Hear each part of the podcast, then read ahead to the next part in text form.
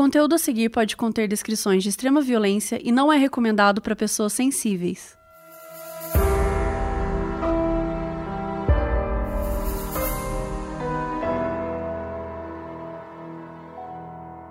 Oi Brasil, esse aqui é o Modus Operandi, o podcast que fala de crimes e coisas misteriosas, como o caso de hoje. Eu sou a Carol Moreira. Eu sou a Mabê. E eu sou a Bel Rodrigues. E se você quiser, você pode seguir a gente também nas redes sociais. É moduspod no Twitter e no Instagram. E hoje a gente vai falar do Michael Peterson, que é um escritor que foi acusado de assassinar sua esposa, que é Kathleen Peterson, uma executiva, engenheira e filantropa. E o corpo, enfim, foi encontrado na escada, né, aos pés de uma escada da casa deles, da mansão que eles moravam na Carolina do Norte. E isso gerou bastante discussão desde então. Ele disse que ela caiu da escada, mas a polícia achou que os ferimentos eram incompatíveis com isso, que eram cortes profundos na parte de trás da cabeça, sete lacerações, como, enfim, muito sangue, e aí tudo isso foi gerando várias coisas dentro do caso. Esse caso aconteceu em 2001, lá nos Estados Unidos, na Carolina do Norte, e gerou uma série muito famosa, que é The Staircase, que seria né, a escadaria, a escada, que é uma série que tem na Netflix, tem 13 episódios, quem quiser assistir.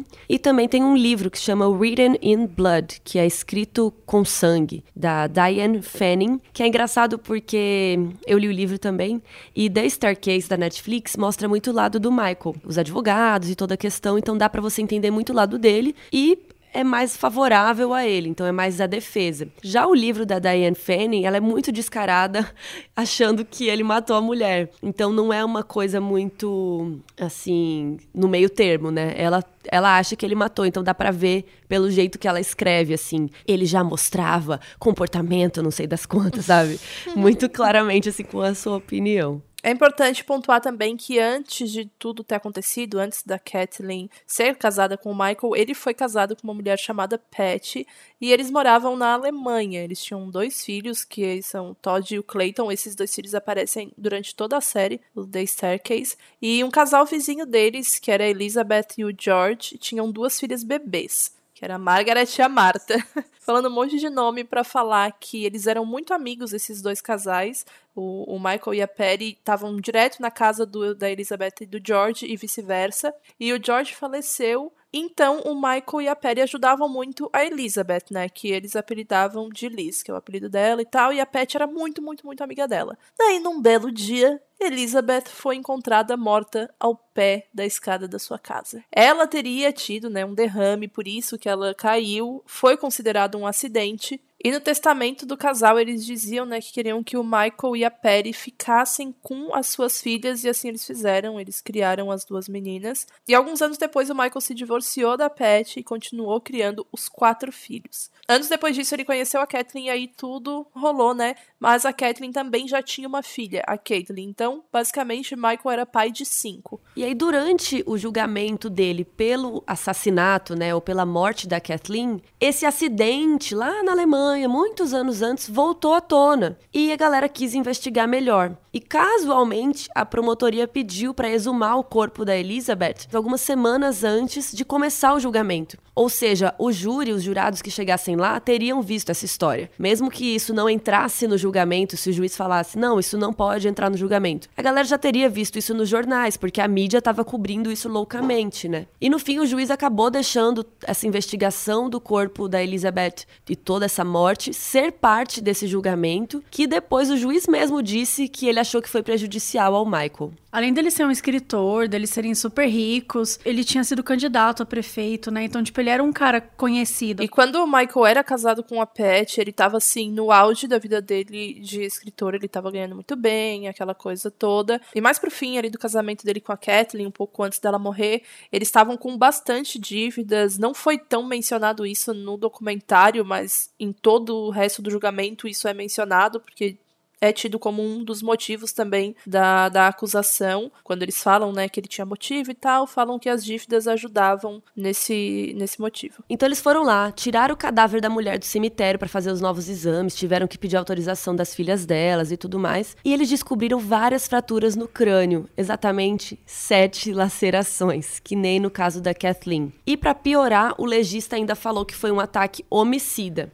Inclusive o advogado do Michael surtou, né? Dá para ver isso na série série, porque o legista tem que falar como são os cortes e como eles ocorreram, e não qual foi o tipo de ataque, se foi homicídio ou não. Então ele ficou muito pistola que isso saiu na mídia e tal e prejudicou o cliente dele. Isso é uma coisa muito interessante da série. Você vê em vários momentos que os legistas, ou, enfim, as pessoas que são responsáveis por investigar, muitas vezes elas falam, às vezes elas só precisam explicar o que, que é, mas elas col colocam algum juízo de valor, né? Elas querem emitir a opinião delas, sendo que a opinião científica é o importante, não a opinião pessoal delas. E assim, para mim esse caso é bem interessante, porque para mim ninguém conseguiu provar nada. Então para mim a defesa não defendeu, tipo, não dá para saber se ele é inocente e também não dá para saber se ele é culpado. Então acho que a gente pode passar por aqui em alguns pontos da defesa e da acusação para depois a gente fazer o nosso debate, o nosso tribunal do júri e discutir o que, que a gente acha se ele é culpado ou não. E se o Peterson, ele lembra, né, de ter passado uma boa noite com a esposa dele, eles teriam, é, não lembro se era tomando vinho, mas eles estavam na piscina, curtindo, tinham assistido os Queridinhos da América, né, tinham alugado na Blockbuster, e eles estavam bebendo para comemorar a compra desse romance que ia ser adaptado para o cinema. E aí passaram a noite conversando, como costumavam fazer, e acabaram saindo para descansar. Na verdade, ela foi que ela ia ter uma conferência no dia seguinte, e aí ele só foi muito tempo, um tempo depois, ele entrou na casa e ele encontrou ela ao pé da escada. Então, nesse momento, ele ligou para a polícia e falou, né, segundo ele. Então, a equipe jurídica liderada pelo advogado de defesa David Rudolph, ele alegou que ela tinha misturado Valium com álcool e teria caído depois de tentar subir de chinelos a uma escada estreita e mal iluminada. Foi ele mesmo que ligou para a polícia, inclusive aparece, né, no áudio, na série bem bem pesado esse momento. E a defesa disse que ele que ela caiu e tentou levantar e aí caiu de novo. E eles chegaram a entrevistar diversas pessoas, amigos do casal inclusive que eles queriam muito alegar o lance de que eles tinham um casamento perfeito, que eles tinham um casamento feliz, e o casamento deles era, foi tido como ótimo, ninguém tinha um pio para falar deles, ou de brigas, e nem nada do tipo. É, o que eu acho mais interessante aqui é que a defesa bate muito na tecla do não tem motivo, e eu concordo bastante nesse ponto. Eles viviam super bem, não tinha ninguém que tinha visto ele ser violento, que tinha visto eles brigando. Parecia um casal super de As boa. As filhas e os filhos falaram que Também, ele era, né? né? normal. Que ele era super ótimo, que tava tudo bem. Então, a questão do motivo pega muito. Mas aí a acusação vai vir com a representação de Bel Rodrigues. Eu já discordo disso do motivo, já comecei a discordar agora. Porque eu acho que ele tinha motivo em relação às, às dívidas. Ele era um cara que não, não conhecia como era a vida sem dinheiro. E quando ele tava já no finalzinho do casamento com a Kathleen, eles já estavam passando por vários perrengues. Cinco filhos, né? É, velho, cinco Gente, filhos, total. tá ligado? E não foram todos os filhos que ficaram em prol dele e falavam que ele não era um cara violento. A filha da Kathleen, né, a única filha da Kathleen, ela falou que ele tinha, assim, comportamentos estranhos e agressivos, impulsivos, mais impulsivos, assim, do que realmente agressivos, sabe? Aquela agressividade do momento. E ela era, até hoje, né, ela é contra ele e acredita que ele matou a, a mãe dela. A Caitlyn, que é a filha da Kathleen, que são esses nomes estranhos, ela no começo ela apoiou o Michael, no- logo que aconteceu o crime, ou o crime, né? o olha eu aqui, ó, o acidente. Ela apoiou, falou que ele era ótimo e tudo mais. E depois, na hora do julgamento, já, já tinham se passado dois anos do acidente, ela já estava contra ele, assim como as irmãs da Kathleen. Daí, na, na acusação, o que foi mais importante deles terem falado milhões, trilhões de vezes no, no julgamento, foram da- dos ferimentos, né? Da Kathleen. Eles incluíam várias lacerações na cabeça, sete, né? Pra ser mais específica. E o mais bizarro é que, como o Michael falou, né? Que era um acidente, e a defesa falava que era um acidente, ela não tinha nenhum corte, tipo, não tinha nada nos braços e nas pernas. Tipo, não quebrou uma perna, não quebrou nada. Ela só tinha lacerações na cabeça. E isso era inconsistente com uma queda de escada, né? Então a acusação batia muito nessa tecla. Eles também falavam que o sangue dela já estava totalmente seco quando o socorro chegou, sendo que o Michael alegava que ela ainda estava respirando quando ele chamou a emergência e que ela morreu nos braços dele. Isso é bizarro, porque depois no livro fala que não tinha em nenhum lugar escrito isso, que o sangue estava seco. Isso foi depoimento dado, mas no relatório lá não tem escrito isso. Então já começa a ter problema. Que é também uma coisa que a gente vê em Making a Murderer também. Que é tipo a má conduta da polícia na hora de uhum. chegar no uhum. crime, de não anotar as coisas direito, de misturar, por exemplo, nesse caso, o Michael tava agarrado na, na esposa dele quando a polícia chegou lá, abraçado. Uhum. O filho depois abraçou ela. Uhum. E aí o Michael abraçou o filho. Tipo, então, todo assim. Mundo deixou revirar a cena. Contaminou né? toda contaminou a cena. Tudo. Então isso também é um problema, né? A foto era super. Tipo, qualquer pessoa que vê a foto, né, é, da, da nuca dela, principalmente, é super violenta a foto, né? Então, isso foi uma coisa que os peritos falavam muito sobre isso. Se você vê a foto por si só, você acha que ela foi espancada, você acha que bateram com alguma coisa na cabeça dela. Mas quando você vai analisar cientificamente, que você vai estudar a foto, que você vai entender, você consegue enxergar outros caminhos e outros lados. Mas pra gente que é leigo, que olha uma foto, né, que, enfim, tem diversos E os júris também, eles são leigos no assunto. Então, foi, isso foi muito importante também para esse caso, né? O fato de que a foto assustava. É, e a Kathleen, ela tinha ferimentos defensivos também no braço e marcas de estrangulamento manual mesmo no pescoço dela. E tem também as evidências de que alguém tentou limpar a cena do crime o, tentou limpar o sangue que tinha nas paredes. Eles argumentaram que o Peterson espancou brutalmente ela com o ferro da lareira e que as feridas na cabeça foram causadas por traumas da força contundente e alegaram também que ele tinha as dívidas, né? Que existem e-mails dele para Pat comprovando que além deles estarem endividados, ele não conseguia falar sobre isso com a Kathleen porque eles sempre acabavam discutindo. Então, eles consideraram, né, a, a acusação considerou que ele cometeu o crime, um dos motivos porque eles tinham uma pólice de seguro de vida. Ela tinha. É, não é, são eles, ela é, de 1,4 milhão de dólares como motivo do crime. E ali até a Carol tinha falado sobre ele não ter motivo e tal. E eu acredito muito nisso de que o motivo era por causa da grana também. Ai, mas você não mas... pega do nada e mata seu marido por causa de dinheiro. Você tem que ter muito, tipo. Não, mas não é do nada. Nenhum crime é do nada, gente. Não, ele tinha acabado de vender um contrato pro cinema, sabe? O dinheiro ia chegar. Aquelas, né? É, isso do, das pancadas de ferro nunca foi comprovado, era uma, uma hipótese que a acusação tinha levantado, mas é importante falar que não foi comprovado nem nada disso. E, para mim, meu Deus, eu não, não sei lidar com esta parte, gente. Ele deletou 215 arquivos no dia anterior à morte da Kathleen e 352 arquivos no dia posterior. Ou seja, ele só não usou o computador eh, literalmente para apagar arquivos no dia da morte, sabe? Mas ele estava, enquanto a polícia estava na casa dele, tirando o corpo, vendo, tirando foto, ele estava no computador. Então, assim. Mas assim, a cara já vou debater. Ele estava tirando as pornografia, né? Não era só isso. Não era só isso, velho. Não tem como. Fora que ele usou o Quick Cleaner para deletar também um número desconhecido de arquivos um dia depois da morte dela. Gente. Sério, quem em pleno luto consegue pensar em tanta coisa que deveria ser pequena diante de tanto sofrimento, sabe? Que ele dizia tá tendo. Óbvio, né? Não tô aqui falando, meu Deus, a pessoa tá de luto, ela tem que agir dessa forma. Não existe um padrão para uma pessoa enlutada e sofrendo tanto. Mas é de, de, se observar e de se pontuar tanta apatia, pelo menos na minha opinião, que ele teve em relação a esses arquivos e principalmente em ficar no computador deletando o arquivo ou fazendo sei lá o que enquanto a polícia tá lá na cena do acidente Então, mas esse é o problema. É porque logo que a polícia chegou, eles já trataram aquilo como uma cena do crime e ele era o principal suspeito. Então, ele sabendo da pornografia que ele tinha homossexual no computador dele, eu entendo ele ficar com medo e tentar apagar. Mas eu não acredito que seja tudo pornografia que ele apagou. É, aí eu não, não tem como saber. A promotoria se concentrou em fotos e e-mails encontrados no computador do Peterson, sugerindo vários casos extraconjugais com homens, e segundo a acusação, também na noite do crime, a Kathleen tinha descoberto tudo. O Michael ele garante que ela sabia sobre a bissexualidade dele e estava ciente também que ele tinha feito já sexo com outras pessoas enquanto estava casado. E ainda que o Michael alegue isso, o, outro casamento, né, que da, da Kathleen tinha terminado porque ela descobriu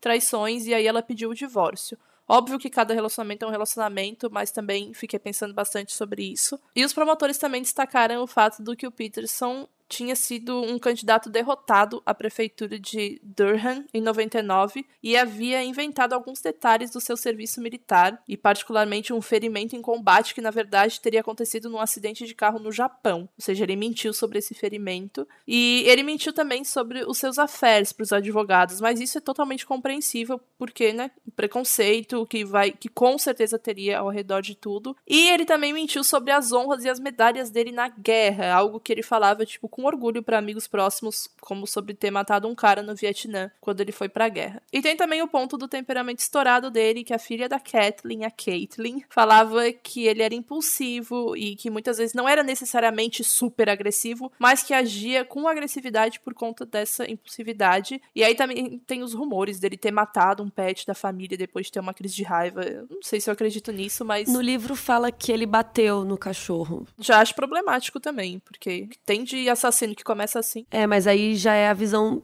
A única visão que a gente tem é da Caitlyn, né? Então a gente não dá para saber se, se ela tá já aumentando a história ou não, porque ela já tava falando sobre ele depois ela achar que ele tinha matado a mãe dela, né? E tem também um ponto bem crucial, pelo menos na minha opinião sobre esse caso, que é a família inteira da Kathleen que ficou contra ele, inclusive a filha dela, né, que morou muitos anos com o Peterson e com a mãe. Em 2003 rolou o julgamento, né, que durou três meses, foi um dos mais longos da Carolina do Norte. Os jurados foram até a casa para ver a escada, para estudar as coisas e tudo mais, e o júri condenou o Peterson à prisão perpétua por homicídio em primeiro grau, que é quando a pessoa planeja ou espera o momento certo para matar alguém. Então tem essa premeditação e a intenção. E ele foi preso e em 2011 o veredito foi revogado por um juiz porque descobriram que o analista de sangue tinha dado testemunho falso e enganoso. Esse cara, é, o Duane Deaver, ele aparece em vários momentos da série, até de uma forma meio vilânica mesmo, e ele deu testemunho falso em 34 casos. Ele foi demitido quando souberam disso, ele admitiu isso, e eles faziam experimentos bizarros para chegar na conclusão que a promotoria queria. Então teve um outro cara que foi considerado inocente depois de 17 anos preso, também desse caso do Duane Deaver, que ele era um perito de, em sangue, né? E uma das juradas disse que eles estavam bem divididos e a prova que deixou eles convencidos foi o testemunho do, do Andiver falando que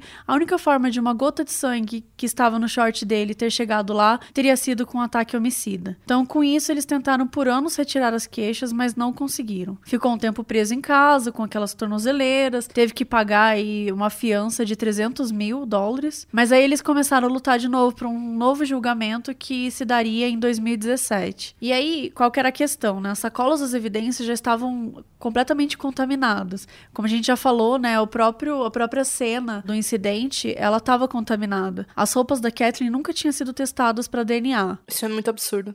É muito, é muito bizarro essa história.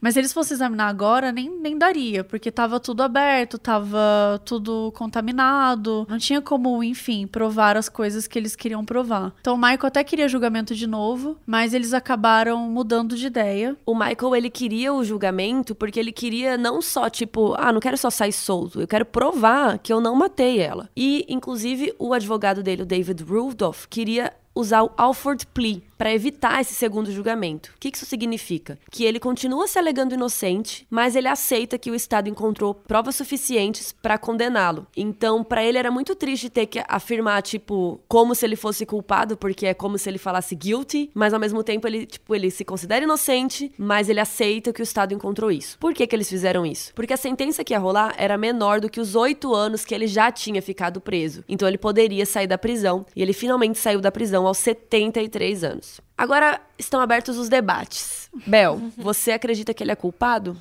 E por quê? Eu acredito que ele é mais culpado que inocente. Não, não tem isso. Ou é um ou é outro. Tem sim. Não, tem sim. Como assim? É porque ele é um caso. Eu não vou nunca falar que eu acredito que a pessoa é totalmente culpada. Mas como que ele pode ser meio culpado? Ele empurrou ela com metade da mão. Não, não. Tipo... Eu acho que. Não, eu acho que eu tenho que avaliar com tudo o que aconteceu, não só com a cena, entendeu? Porque já aconteceu um julgamento inteiro. Eu posso avaliar. Por exemplo, amanhã acontece um homicídio aqui no meu prédio e o cara caiu da escada, vamos dizer assim. Aí eu posso avaliar, não, a mulher dele empurrou e eu acho que é isso e que ela é culpada, entendeu? Mas isso é a minha opinião, eu nunca vou falar isso para todo mundo, porque é uma coisa que precisa ser julgada, precisa de gente que estuda isso e que é, tá apta a fazer isso para julgar, sabe? Então, eu realmente acredito que uma pessoa pode ser mais culpada do que inocente, mas essa é a minha opinião sobre ela. Quando você é um juiz, você não pode acreditar nisso. Você tem que acreditar se ela é culpada ou inocente. Então, assim, tem os prós da condenação de, tipo, ele cometeu realmente os crimes. Eu acredito que ele cometeu os dois crimes. Os dois? Os dois. Eu acredito que ele também tá envolvido com. Eu não sei se. Ah, nossa, o primeiro tem muita coisa para afirmar, porque não foi algo que a gente leu muito sobre, né? O segundo ficou muito mais famoso. Mas eu acho que existe coincidência demais nessas duas mortes para ser algo para ser de fato uma coincidência. Bom, o juiz ele se arrependeu, né, de ter deixado isso entrar no julgamento, isso da outra mulher. Então, eu não sei também, mas tinha muito sangue, muitas lacerações na cabeça da Kathleen, das duas, né? Mas aqui falando especificamente da Kathleen, que aí foram sete lacerações, as marcas no pescoço dela, marcas manuais que tinham no pescoço dela, o fato dele ter casos com outras pessoas também marcaram bastante para mim, porque a Kathleen terminou um, um, relacionamento de anos, sabe? Um casamento de anos que ela tinha antes, com filho, tudo, porque ele traiu ela, especificamente por isso. Então, ela aceitar uma traição, entre aspas, nesse novo casamento é algo estranho. Também acho estranho todo mundo falando que eles tinham um casamento perfeito e por isso ele não fez, porque a gente não pode nunca saber quem são o, o, as pessoas do casal, baseando-se em quem eles mostram ser numa roda de amigos ou num, sei lá, em qualquer tipo de coisa. Pessoas da família, né, pessoas que conviveram com ele na família, falaram já que ele tinha assim esses comportamentos agressivos, que o casal não era perfeito, tinha o um negócio comprovando já que eles tinham essas dívidas absurdas e que ele não sabia lidar com essas dívidas, não conseguia conversar as, sobre as dívidas com a Kathleen, por isso foi até pedir ajuda para ex-mulher. Então, assim, a gente sabe que eles estavam com problemas com dinheiro. Para mim, o, o que passa mesmo é que ele mentiu sobre coisas que eram importantes de saber sobre ele, sobre o ferimento da guerra, sobre até mesmo ele ter ido pra guerra e ter matado gente na guerra, ele te, tentou meio que esconder isso. Eu acho ok, num julgamento, né, tão grande, você tentar esconder coisas do passado que podem te fazer uma pessoa super agressiva, vamos dizer assim, podem levar as pessoas a crerem que você é super agressivo, mas ao mesmo tempo, eu também acho que você não tem o que esconder se você não cometeu nada, sabe? É óbvio que a nossa cabeça fica, né, tipo, putz, já estão achando que eu sou culpado, a gente não tem como saber o que que passava pela cabeça dele. A série é totalmente. Gente, ela é muito parcial. Eu não lembro é, o que, que a gente falou no começo agora do episódio, mas a gente chegou a comentar que, ah, o livro. É... Acho que foi tu, Carol, que falou que o livro é super parcial para ele ser culpado, mas a série é muito parcial em relação a ele ser inocente. Tipo, é muito mesmo. E é engraçado que quando eu fiz um vídeo sobre essa série, os comentários eram tipo, nossa, você tá defendendo ele, você não sei o quê. E, tipo, eu já acreditava que ele era culpado. Óbvio que eu não ia falar isso em vídeo, eu não ia responder as pessoas assim, mas eu já acreditava e as pessoas achavam que eu precisava falar no vídeo. Tipo, as pessoas têm muito isso, de elas precisam que as outras pessoas falem que, nossa, ele é culpado, ele merece morrer e apodrecer na, na prisão, eu quero ver vingança, eu quero que ele pague por isso. Sendo que quem decide isso não é a gente, nós não somos júri. Então, se já foi decidido que tinham provas suficientes e o Estado, então, entrou nesse acordo com ele, tá decidido. Ele já passou o tempo dele na prisão. E apesar de eu achar que ele é mais culpado do que inocente, como eu falei para vocês, eu realmente acho que ele não tem que ser preso é, receber prisão perpétua ou voltar para a prisão, ele já pagou pelo que ele fez e, além de tudo, ele já teve muitos e muitos anos entre. nessa nuance, sabe? De tipo, sair da prisão, voltar para a prisão, cansativo, e paga fiança, e fica pobre, e vai pra sarjeta, e fica rico, e não sei essas coisas, sabe? Tipo, ele já passou por muito disso durante esses anos, então já tá virando um monólogo, deu aqui, falando por que eu acredito que ele é culpado. É porque você isso. tá sozinha nessa. é, porque eu e a Mabê achamos que ele é inocente. Você acha que ele é inocente de tudo?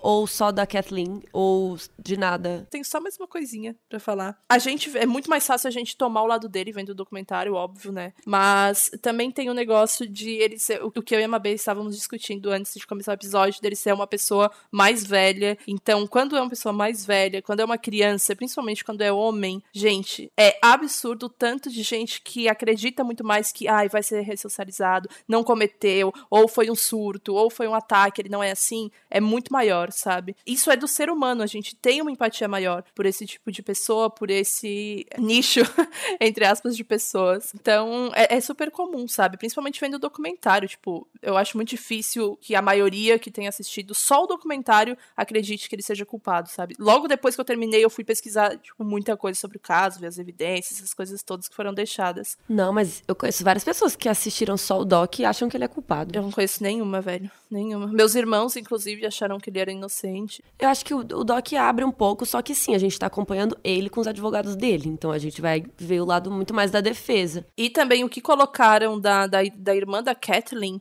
é como se ela fosse uma louca. Tipo, o que eles colocaram, tanto da filha. O da filha, da Caitlyn, né? Que colocaram da Caitlyn, parecia que ela era assim, tipo, que ela tinha aceitado algum tipo de dinheiro, alguma, pelo menos eu interpretei assim, ou alguma coisa em troca por ter ficado contra ele. E o da irmã da Kathleen, o que colocavam dela era sempre ela gritando, ela com sem tipo perdendo a razão, como se ela fosse uma louca. Eu odiei essas partes do documentário. Ai, e, discordo. E eu, eu achei muito sem noção, tipo, a gente não precisa colocar isso para mostrar como eles acreditam que o Michael era inocente, sabe, na minha opinião. Não, mas mostrou elas indo no cemitério, tem vários outros momentos delas também. Eu acho que não Mas, é só isso. Mas para mim era muito evidente, assim, como eles. Principalmente aquela parte dela no tribunal, no final, lá no discurso dela. Ué, mas foi o que ela falou? Não, óbvio que teriam que colocar isso, mas eles não colocaram o antes. Ela até já deu entrevistas sobre isso, de tipo, não colocarem, não irem falar com ela, sabe, perguntando sobre alguma coisa importante, apesar de que quando eles foram falar com ela, já era muito depois. De, tipo assim, eles não, não chegaram para eles e perguntaram: olha, a gente também quer o lado de vocês. Eles iam perguntar de acordo com o lado do, do Michael. Então, tipo, o Michael falou isso. Já que o Michael falou isso, o que, que você tem a dizer sobre o que, que o Michael falou? Eles não perguntavam, isso mesmo aconteceu, o que o Michael falou? Sim. Sabe? Então. Mas enfim. assim, o Doc não tem a obrigação de ser imparcial, assim como o livro. Não, não tem mesmo. Tanto que é por isso que eu quis ler o livro, para entender os dois lados, assim, para ver pontos, uhum. por exemplo, na série não fala muito sobre os problemas financeiros deles, que eles estavam tendo. Acho que nem cita, fala assim, nada. passa por cima, assim, no final. Mas no livro bate muito nessa tecla, que eles estavam passando por problemas financeiros. Mas, Mabê, você acha que ele é inocente e por quê? Antes de tudo, eu acho que a série, óbvio que ela tá falando sobre esse caso, ela tá falando sobre, ela tem esse lado muito mais forte para defender o Michael Peterson, mas eu acho que ela é uma série sobre como o sistema judiciário é falho. Acho que mais do que tudo isso, assim, é, a maneira como a gente vê, eu tendo a acreditar mais na inocência dele, já respondendo, mas é, você vai tendo várias dúvidas durante o caminho, porém eu acho que as provas apresentadas não foram suficientes para acusar. Se eu tivesse no júri, eu não, eu não me sentiria confortável. Eu acho que eles abusaram extremamente de, da bifobia, né? Usaram, assim, a, a, história dele, dele ter uma relação com outros homens. E ele fala isso de uma forma aberta, porque, enfim, como no documentário tem esses vários anos, acho que, né, ele ficou oito anos pensando sobre isso. Ele passou esses oito anos na cadeia e ele, ele passou esses oito anos lutando. Ele ficou pobre, todo o dinheiro que ele tinha, ele gastou com advogado. Inclusive, o advogado dele é perfeito, assim. É bem bom. A maneira como ele embasava as acusações, assim, é, como, desculpa, embasava as defesas, a maneira como ele trabalhava tudo isso, a discussão, eu achei, eu acho de verdade, eu achei que é um cara muito, muito é, bom em tudo que ele fazia, assim, me, me sentia sei lá, se, se eu fosse ele, eu me sentiria confortável com, com, com esse advogado. Tipo, pelo menos ele tentou, né? É, eu achei que ele, nossa, deu tudo de, de si mesmo. Acho que é uma história super triste, porque teve uma. Teve. A mídia explorou demais esse caso, explorou demais o fato dele ter relações com outros homens. Eu discordo fielmente, assim, dessa coisa de, tipo, ah, porque ele queria mostrar o casamento perfeito, mas na verdade ele tinha relação com outros homens. Quem garante que ter relação com outros homens faz o, o casamento não ser perfeito. Eu acho que teve depoimentos demais de pessoas e de pessoas da família. Por mais que tivesse a filha deles falando filha contra. Dela. Ah, era filha só dela, desculpa. Não, mas eu não, eu não falei do sobre isso daí do casamento perfeito. Eu acho que só que a gente nunca não, sabe não, quem são. Mas eu nem tô falando de você. Eu tô falando porque eles pintaram muito o relacionamento como, tipo, a própria defesa, né? Quis trazer o lance do casamento perfeito, quis trazer essa coisa de. Ah, o relacionamento era perfeito, existia carinho, existia amor, existia brincadeiras entre os dois. E eu realmente acredito que o casamento deles era bom. Nenhum casamento é perfeito, nenhum relacionamento é perfeito. É impossível você pensar isso. Só pessoas completamente descabidas acham que uma relação é perfeita. Pessoas não são perfeitas, relações não vão ser perfeitas. É óbvio que tinha briga, óbvio que tinha treta, mas eu acho eles estavam, eles se conheceram em 1985, isso aconteceu em 2001, quer dizer, eles estavam juntos há 16 anos, se eu fiz as contas certas. São 16 anos de uma relação. Acho perfeitamente possível que eles chegaram ao acordo nesses 16 anos de eu tenho essa necessidade dentro de mim, eu quero explorar. Ele fala no documentário que ele nunca explorou a bissexualidade dele, foi uma coisa que eles escondeu, escondeu, escondeu, que isso destruiu ele em muitas maneiras, que se ele tivesse relacionado com homem, a vida dele teria sido completamente diferente, mas que ele ama os filhos dele. Nanana. Mas enfim, era uma questão para ele com certeza ser bissexual. E uma coisa interessante que eu acho que é o que a Bel comentou, que realmente ela terminou, a Kathleen tinha terminado um casamento antes, porque o marido tinha traído ela e tal. Só que assim, veja bem, eu mesma, eu nunca falei, nunca achei que eu ia poder estar num relacionamento aberto. E assim, corta, corta para anos depois, eu vivi um relacionamento aberto e as pessoas exato, mudam. Exato, exato. Eu sinto, eu sinto exatamente isso.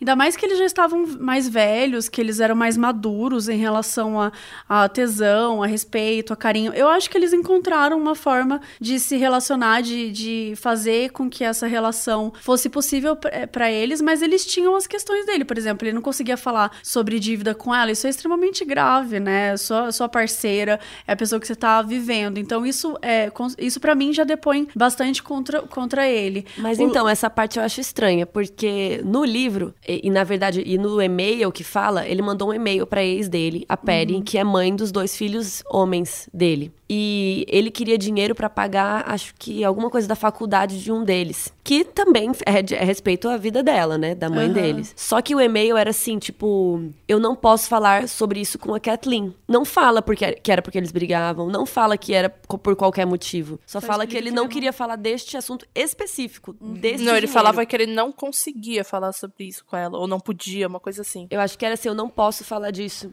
implicando que, tipo, não conseguiam falar sobre, sabe? E depois elas já tinham. Depois aí veio a filha falando que eles não falavam de dívida porque brigavam e bababá. É, mas... porque aí eu acho que você já tá interpretando em cima, porque o que você, o que você lê é, tipo, não, não posso falar disso com ela. Desta dívida, deste caso. Não é. significa que eles não discutiam todos é os outros problemas. É estranho.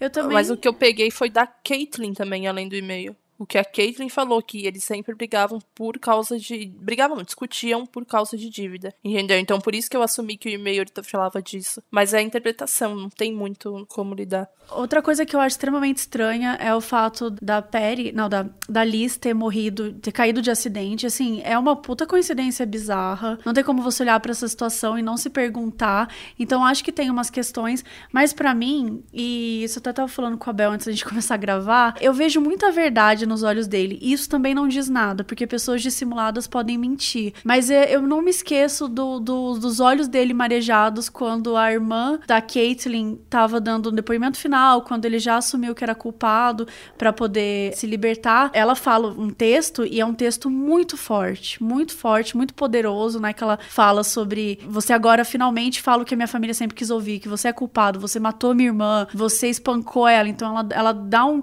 um texto muito forte e ele, os olhos dele se enchem de lágrima. Então, na, ao meu ver, ou ele sofreu muito ouvindo, quer dizer, ele sofreu muito ouvindo aquilo, mas pode ser porque ele cometeu, né? Como tanto pode ser como porque não cometeu, né? Tem, dá, dá para sofrer das duas maneiras, você pode se arrepender e tudo mais. Mas eu sinto que, para mim, a única maneira de acreditar que ele fez esse, esse caso, né? Que ele teve, teve esse incidente, foi assim, nossa, te, ele teve um surto e ele fez isso. Mas aí não tem, não condiz, porque porque teve o caso da Elizabeth também. Para mim não dá para pensar que esse foi assassinato e o outro não. Se eu pensar que ele foi assassino aqui, eu tenho que pensar que ele foi assassino lá também. Pelo menos eu acho que seria coincidência demais pra gente não entender. E uma última coisa que eu penso muito sobre o caso é que não importa, honestamente, não importa se ele foi considerado culpado ou inocente, eu acho que ele pagou muito tempo pelo crime, né? Quer dizer, não uhum. que não uhum. importa, mas assim, ele acabou pagando. E eu achei muito interessante. Ah, antes de falar isso, é o atiçador, é isso? Que é o nome é o da ferramenta. É um é negócio o... que você assopra e. Pra lareira. Eu lembro que. Pra era... ajudar a lareira, você futuca as coisas, da, o fogo é, ali, a lareira. Essa o... prova, ela era uma parada super bizarra que eles tinham. Tipo, tinham dito que era. que fazia parte do crime, e aí depois eles descobriram que tinha uma foto de, que, na verdade, a polícia tinha encontrado dois anos depois. Não tem uma história assim? Enfim, uma das coisas que foi super importante pra acusação, no fim, não tinha passado de mentira. O lance do, do perito no sangue sangue. Então, assim, de novo, se ele também é culpado, eu sinto que os peritos e, e os, os, os, a polícia, né, todo mundo envolvido no caso, é tão corrupta, é tão é, ruim, tão incompetente, que eles contribuíram para que esse caso não fosse encontrado, não fosse julgado nem nada. Foi tudo mal conduzido, tudo, tudo. Foi muito mal conduzido, que nem você tinha falado do Make a Murder. Eu, eu, eu vi alguns, óbvio, são histórias completamente diferentes, mas quando você vai olhando o caso e vai olhando. Eu sou muito viciada naquele confession tapes, né? Uhum. E você, quando você vê que as pessoas confessam por absolutamente nada, é bizarro. Então, assim, quando você vai ver como as coisas são conduzidas, é muito triste, assim. Eu, eu, eu fico na dúvida de várias coisas. Eu, eu, eu tendo a achar que ele é mais inocente, mas para mim o depoimento é, final do juiz foi muito importante. Ele falou que ele não teria deixado entrar algumas coisas, ele falou sobre o lance da homossexualidade, porque isso a gente tá falando hoje, 2019, querendo ou não, a gente tá um pouco mais avançado nesse caso, mas primeiro que você fala da Carolina, Carolina do Sul, né? Norte. Carolina do Norte. Você vai para 2001, né? Então assim, a mulher morre, o marido eles têm um casamento perfeito, porém ele é bissexual e ele tinha uma relação com outros homens em 2001, né? O tanto que eles exploraram isso de uma forma extremamente agressiva, como se ele fosse, enfim, né, só por, por ser bissexual ele fosse uma pessoa cruel, uma pessoa ruim, ou até por trair, né? Traição pode fazer a pessoa ser uma idiota, mas não necessariamente é uma um assassina. Exato.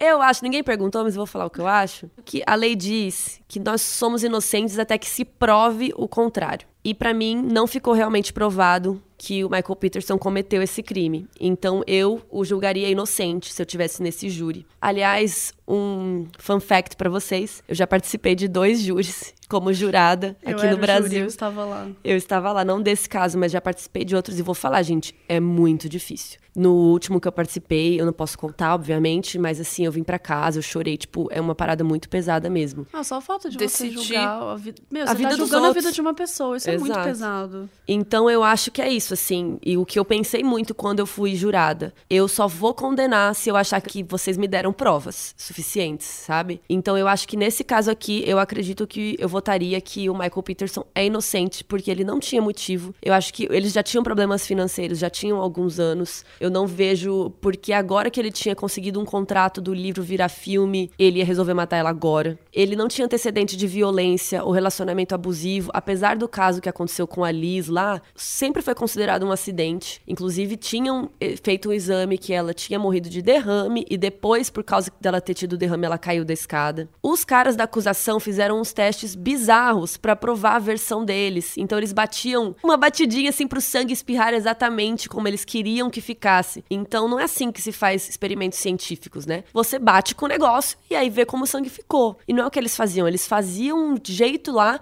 para ficar o sangue, para provar a teoria deles. Então, isso depois, inclusive, foi comprovado porque o Dwayne Deaver, que era o especialista de sangue e é o que mais deu depoimento na acusação, ele mesmo falou que ele deu depoimento falso em 34 casos. Inclusive, não tem respingo de sangue no teto ou em lugares onde deveria ter caso aconteça um espancamento ou caso alguém bata na cabeça de outra pessoa. Na roupa dele não tinha esses tipos de respingo, na camisa dele não tinha respingo. Tinha respingo que não era nem respingo, era a calça dele estava encharcada porque ele abraçou ela, ele tentou, sei lá, salvar ela, falar com ela e tinha pegada do sapato dele porque sim, ele pisou lá no sangue, ele foi tentar acudir. Contaminaram todo o Contaminaram. Né? O Todd, o filho dele, chegou, abraçou ele, abraçou ela, foi uma confusão. Mas assim, não tem nenhum tipo de respingo pra cima, tipo na, na camisa dele. Imagina se você espanca alguém, não tem uma, um sangue na sua camisa, e ao mesmo tempo, ah, ele jogou fora a camisa, ele jogou fora a arma do crime. Cadê? Ninguém achou a arma do crime, ninguém achou essa roupa dele suja. E a promotoria criou uma teoria que ele usou o atiçador de chaminé lá, o blowpoke. Ah, isso é muito louco. Pra matá-la.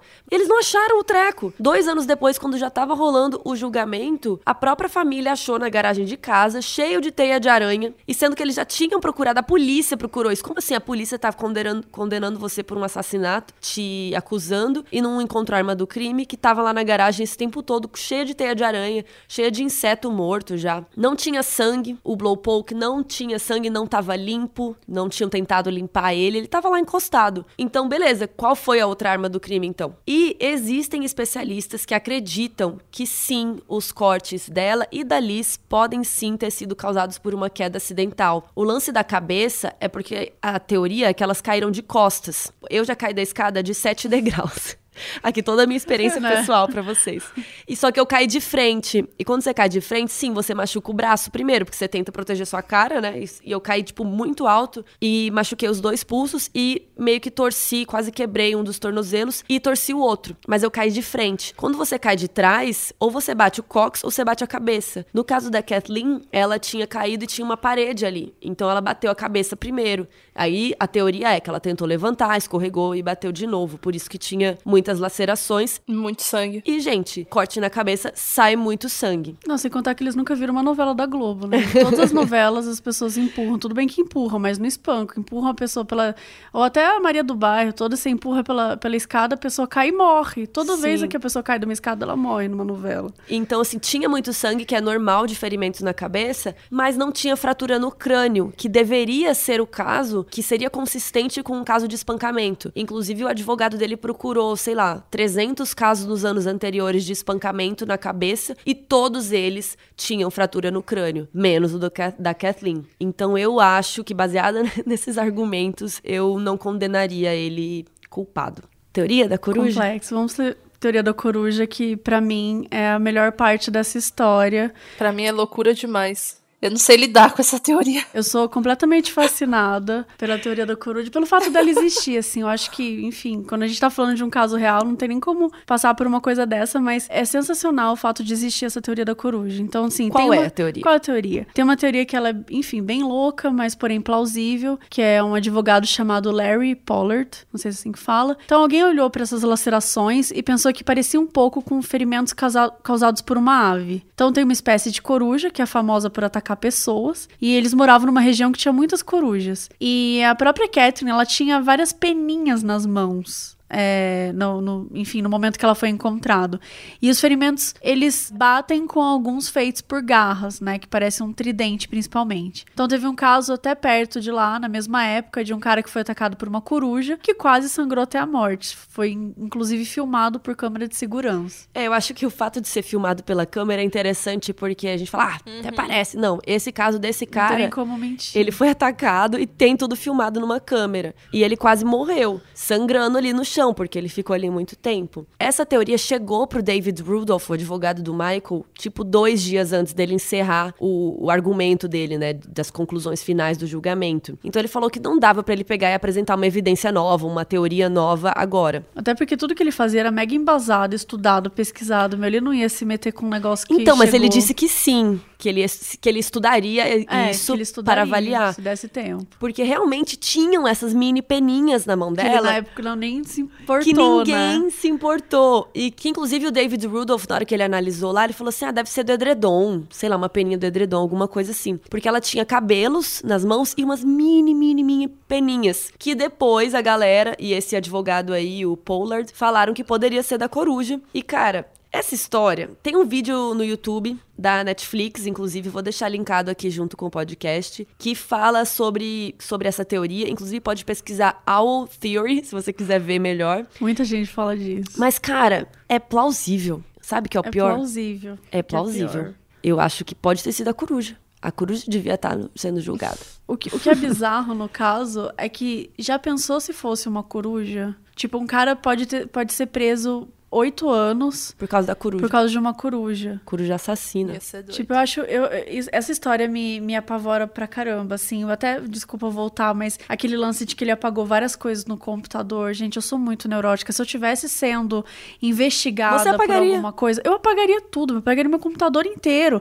Mas obviamente saberiam que tu apagou, pioraria pro teu lado isso. É, mas o, o Mas pior cê- é ver as minhas aquelas, né? Que o des- os nudes, o desespero. Mas eu já fui. Não é. O que, que é pior ver? Pior ver as- o que você tem no computador ou ver que você apagou 500 É, mil não, eu sei, eu sei que Depende. dá muito, dá muito esse medo. Só que pra mim, Pra mim é pior ver o que você lance apagou. dele ser bissexual pra mim que foi- fez ele apagar esse, esse tanto. Mas eu voltei mais pra, pra dizer que, tipo, as coisas que a gente faz quando a gente não pensa que a gente, né, antes de saber que, que, que, tá, que a gente vai virar alguma. Então, sabe, você já pensou nisso? Que ele pode ser um cara que ter, ser, só realmente teve muito azar? Que a outra mulher realmente caiu da escada. E agora a outra Sim. mulher também caiu da escada e ele se fudeu. Ele perdeu tudo, né? Pode ser, tipo, um cara muito azarado. Até porque no caso da Liz, da Elizabeth, também não tinha motivo. Não tinha nenhuma questão. A não ser que ele quisesse adotar crianças e mais problemas pra vida dele. Sendo que as duas meninas realmente causaram problemas depois, assim, financeiros e questões delas ficarem com eles ou não ficarem e tal. Mas eu queria contar umas fofocas desse caso para vocês.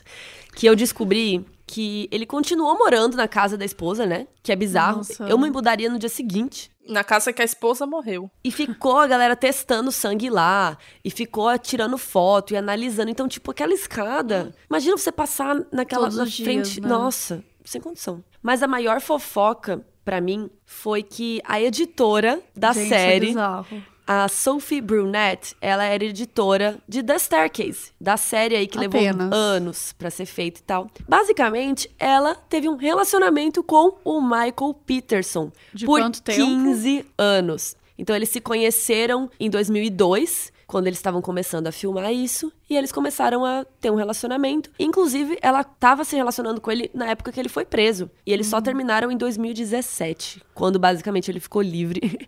eles terminaram. Mas eu acho bizarro, porque como que isso não afeta a edição da série? É, tipo, no caso é ela não era estranho. diretora, mas tipo, ela é a porra da editora, né? Faz então, diferença. Eu acho super complexo isso também. E o diretor falou que isso não afetou em nada, gente. E um outro fato curioso é que essa casa de, que aconteceu o incidente, acidente, crime, como você queira chamar, antes deles morarem lá, essa casa tinha sido usada no filme Handmaid's Tale, de 1990. Se você não sabe, antes da série existir, houve um filme muito ruim sobre os livros da Margaret, o livro, né, da Margaret Atwood, e foi filmado lá nessa casa. E o David Rudolph, que é, é, o advogado do Michael Peterson, foi professor do Jerry Butin. Se você conhece esse nome, é da série Making a Murderer, porque ele é o, ele é ele é o advogado de defesa é do Stephen bom. Avery, outra série da Netflix. Então fica aí essas informações para vocês. Os dois são dois advogados bons. dele